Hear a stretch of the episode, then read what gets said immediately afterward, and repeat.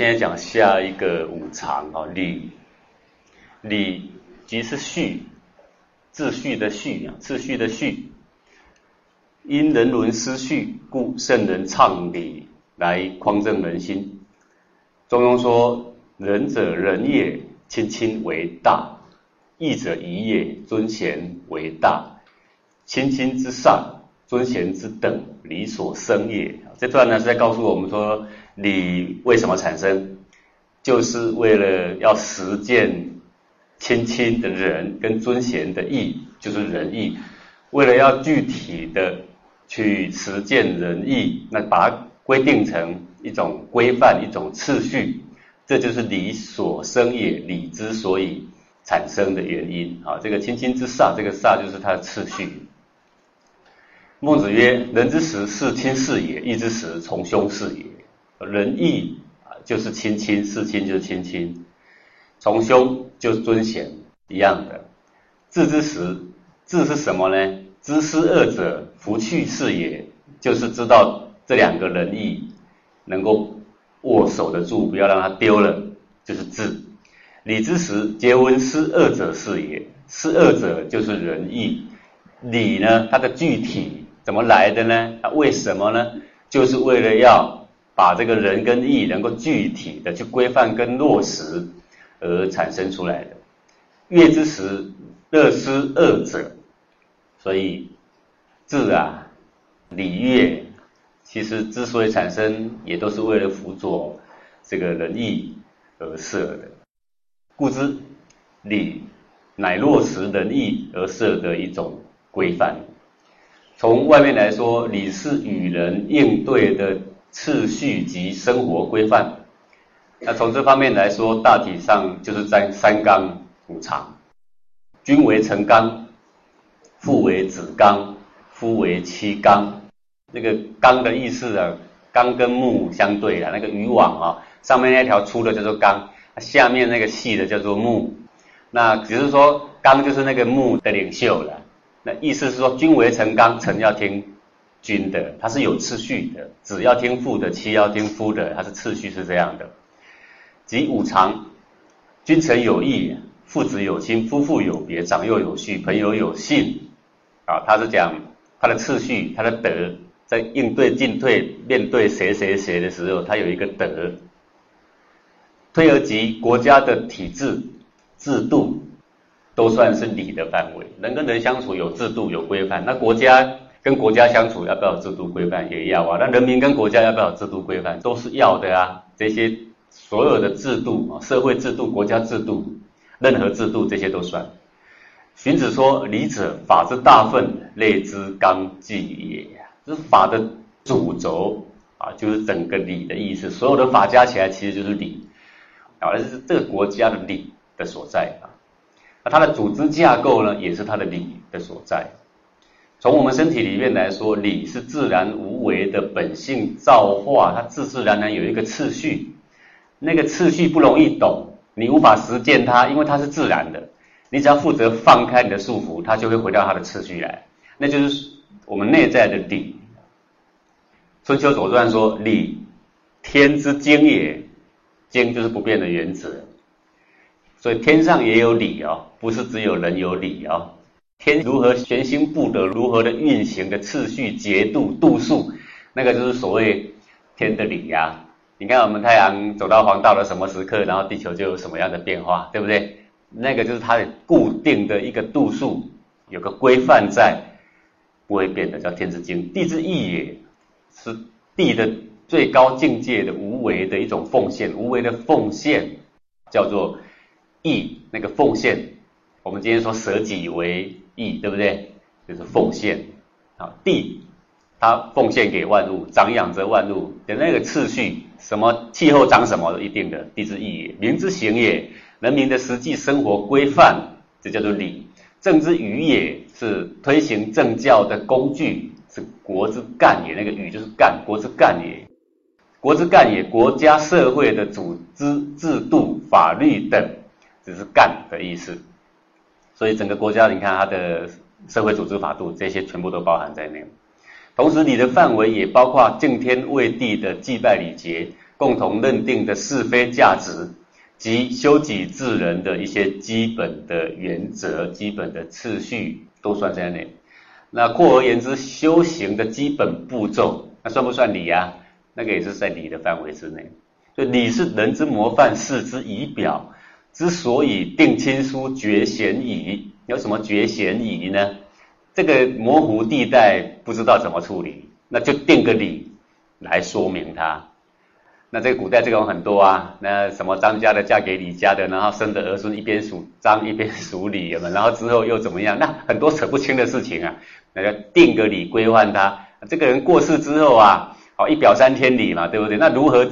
看他们的衣服啊，就知道说是属于哪一个辈分，应该站在哪一个位置啊？那都是靠礼啊，把嫌疑啊，没有嫌疑的地方，嫌疑把它化开。别异同，到底是同性的、同宗的还是异性的呢？那个在典礼举行的时候，一下就知道了。明是非啊，在这个什么样的状况下，怎么样的取舍啊，匡正举止态度的风范等等，这些都算礼。道德仁义非礼不成，要靠礼来实践。教训正俗非礼不备，纷争辩讼非礼不决。也要判断一个事情，要断一个案，他也要按照次序，先怎么样去求证据，求求求，他都有一定的次序，然后都算理哦。在什么样状况下，双的认罪的情况下，然后才可以宣判呐，对不对？这都是一定的道理啊。君臣上下父子兄弟，非礼不定。宦学士师，非礼不亲；班朝治军，立官刑法，非礼威仪不行啊！你看过阅兵吗？对不对？还有一定的礼节，那那个威仪才会产生啊。导事祭祀，供给鬼神，非礼不成不装啊！这个礼的啊，最具体表现处啊，就是呈现在朝堂上的。应对庙堂上的祭祀啊，这是它的最大端、最明显的，大家可以有目共睹的一个地方。这些都算是礼的范围。中庸说：“春秋修其祖庙，成其宗器，设其衣裳，建其石室，这些都是礼。宗庙之礼，所以序招募也。设宗庙的礼，就是为了要分出朝暮的大小，左边站朝，右边站募，有同性有异性。”然后远近亲疏，他们排下去呢，一排下去就清清楚楚了，谁该尊重谁啊？清清楚楚。序爵，所以变贵贱也。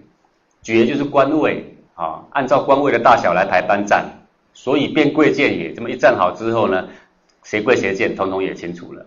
叙事，所以变贤也，按照职务站，一看下去呢，谁贤谁愚哈，谁领导谁，已经很清楚了。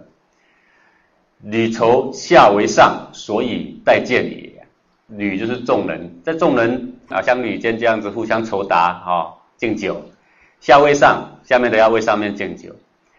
所以待见也，只是择吉下面的，下面的能够有跟上面的接触机会，有受教育的机会等等啊。燕毛，所以续持也。所以燕毛，燕是宴会，毛是年长者，专为年长者而设的那种感恩呐。的这种宴会，所以续持也，持就是长老，就是来敬老用的。那这些呢，都是有一定的礼啊，依着一定的礼来办理。然后社会的次序呢，就井然有序，谁尊谁卑，井然有序啊。然后呢，谁有什么专长，在谈年纪的时候该敬谁，谈专长该敬谁，谈官位该敬谁，有没有？它是很清楚的哦，很清楚的。比如说，我平常最尊敬他。但是因为他有什么专长，可是现在这个场合呢，是来续绝，那续绝是以什么为主啊？以官位为主哦。所最近的那又马上又换主角了哦。那改天又有一个续此的场合，那可能你所敬的又要马上又要转了啊。就是我们常常在这里会有很多的执着，我们以为任何场合都是以他为主，不是这样的啊。他是这个角色是变来变去的，就是这么活泼。所以要跟人应对进退，在社会上要跟人家立足，不会动辄得咎，不会去挑战到人家大家共同的一些认定的标准。所以呀，孔子才说不学礼无以立，是礼呀，是一定要学，不然呐，动辄得咎啊。那这个礼呀，就有曲礼呀、仪礼呀等等啊，这些虽然有很多是古代现代并不适合用，但是其架构啊，它的精神啊，其实可以用到千修万次都不会变的。这个呢，有机会大家应该把它拿来大略的读一遍啊。那不适合现代的，我们就取其精神。那其实大部分都还非常适合千秋万载来用的。礼也是为了匡正人心，人与人的纠纷呐，不外乎是要对方呢来讲理，对不对？各位，你为什么跟人家有纠纷？你纠纷慷慨激昂的目的是什么？就是希望说他偏离轨道，你给我回到理来，对不对？你这个人到底讲不讲理啊？有没有？所以纠纷就是为了要讲理啊。但理的标准在哪里啊？古人说。不以规矩不能成方圆啊，那个规矩便是理啊。这纠纷哈扯不清的原因，是因为大家都不知道理这个定定的分位啊、次序到底应该是怎么样。如果我们都了解整个组织架构就应该怎么样，那当组织架构一公布的时候，就要符合那个体制，那大家都没话说。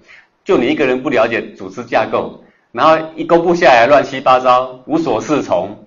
那是不是大家就很多人要跟你争，这不对那不对，然后你说我就是要这样，那这个事情是没完没了，对不对？所以争执就是为了要讲理，讲理是靠什么来规范？就是礼节的礼啊，那个规矩就是礼，因此要以礼来作为教育人民生活的规范，人人都认同这个规范，遵守这个规范，便能够无事而生定，就大家各安其分。因为我知道在这个理的架构上，大家认同的架构上。我站在哪一个位置？我把我这个这个位置表现好，这样就好了。叫无事而生定，这个百姓呢就安然了。氛围不定的时候是最动荡的时候啊。嗯啊，好比一个团体里面有一个美女，或有一个俊男呢，他还没有男朋友或还没有女朋友的时候，那个场面会很动荡。但当那个人一定婚下来，有没有？那个动荡马上平息下来，因为那个氛围定了。就好像一个团体，如果有一个官缺还没定案，一悬悬半年，我跟你讲，里面动荡的不得了，你就赶快把它定下来。所以为什么古人呐，皇帝在那个小孩还很小的时候，他就要来定谁是太子？个太子什么意思啊？就是以后要当王的，就是他。太子如果不定下来，一个皇帝往往有二三十个老婆啊，那生下来小孩那么多，大家都在争。谁最得宠？那是非常危险的事，那简直命如悬丝啊，对吧？礼就是定分位，为什么要定分位？就让你无事而生病，没事了，大家分位已经很清楚了，我们安心吧，就这样子了啊，就是无事而生病。在无事生病的时候，进而才能够将每个人的心性调试在最佳的一个状态下，啊，各司其职啊。那就是礼的一个大纲，仅是学习端正的举止风范呐，温和的言辞口气呀，这些态度啊，其实是礼的一个开始。久之，它也能够熏染到我们的内心，能够变化我们的气质。好，这个非常风雅的风范呐，好高雅的风范，久了也能够影响到内心，气质慢慢变化。嗯，都像个没读书的乡下人，虽然很直朴，可是呢，就一点没有文雅的表现，有没有？那也久而久之，内在也像个野人一样的。那这变化气质从里面慢慢变的话，那个成啊，慢慢也养得出来，因为它内外是有关系的。讲性理心法是直接撇开外面不谈，从骨子里就跟你讲起，让你从骨子里去得到营养，然后从里面长出来去滋润肢体百害。那可是，一般的贩夫走卒并不能接受这样的教育，也要让社会能够安定啊，对不对？当然是人心安定，社会就安定了。可是不是每个人可以接受这样教育，那大部分的人就要来学一下生活规范、体制的规范，那就是所谓的礼。先规范住了，就无事了，无事才能够再生定啊。所以礼记曰：“礼仪三百，威仪三千”呐，这些都是本于人情啊。不过三百三千呢，是个大略性的说法啦，你不要以为真的说。哦，要学礼的话，要学那些动作有三千种，哇，那是学到什么时候？就给你学起来，你也学到后面也忘了前面了，对不对哈？这只是一个比喻啦，但它的大体的原则是差不多的啦。但此情啊，这个说本于人情，这个此情并非人欲之情，而是彰显天理大公无私啊，无为自然之情。所以说礼者礼也，礼貌的礼就是道理的理，礼做好了，里面的。大道的理也能够显现出来，人情世故间的讲理，也有一个依循，所以理者理也呀。然后说你讲不讲理呀？那就要看你排出来的架构，你做出来的次序，你做一个事情的次序啊，这也很重要。理，比如说我们做事情应该按部就班，先怎么样做，第二步怎么样做，第三步怎么样做，这是它的次序好。但你如果按照次序，然后对方都不按照次序，对不对？那你按照次序，刚好是让他牵着鼻子走，他永远都不按照次序，你一点办法都没有，对不对？所以偶尔我们就会逆着次序来，让他不知所措，然后回到次序来，对，那就是像街头抗议有没有？那就是逆着次序来的。我已经跟你陈情，跟你递文书，告诉你怎么改怎么做，你都不干，那我只好让你乱一乱，然后开始街头闹闹闹，闹到有一天当局者也许发现，嗯，这个可能是应该要赶快改了，不然啊，群情激愤难以平息呀。好，赶快改一改改改，你看他就回到了一个大家可以认同的理。的一个规范上来，好，那国家社会也会这样，那个人下对上有没有时候会变成这样？也会有，就是说你这样子不讲理，就是因为你他上面不讲理已经太久了，所以下面呢再跟你讲理，就是等等同认同你的不讲理，负负得正，这意思各位搞清楚吗？就让你立的那个理就乱了，秩序乱了，然后回到这个正理来，这个就是不得已的一种变通了啊，说理。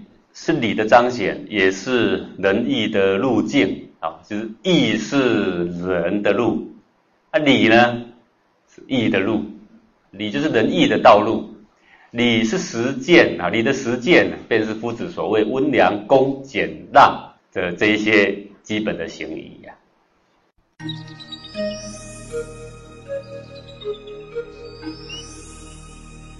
うん。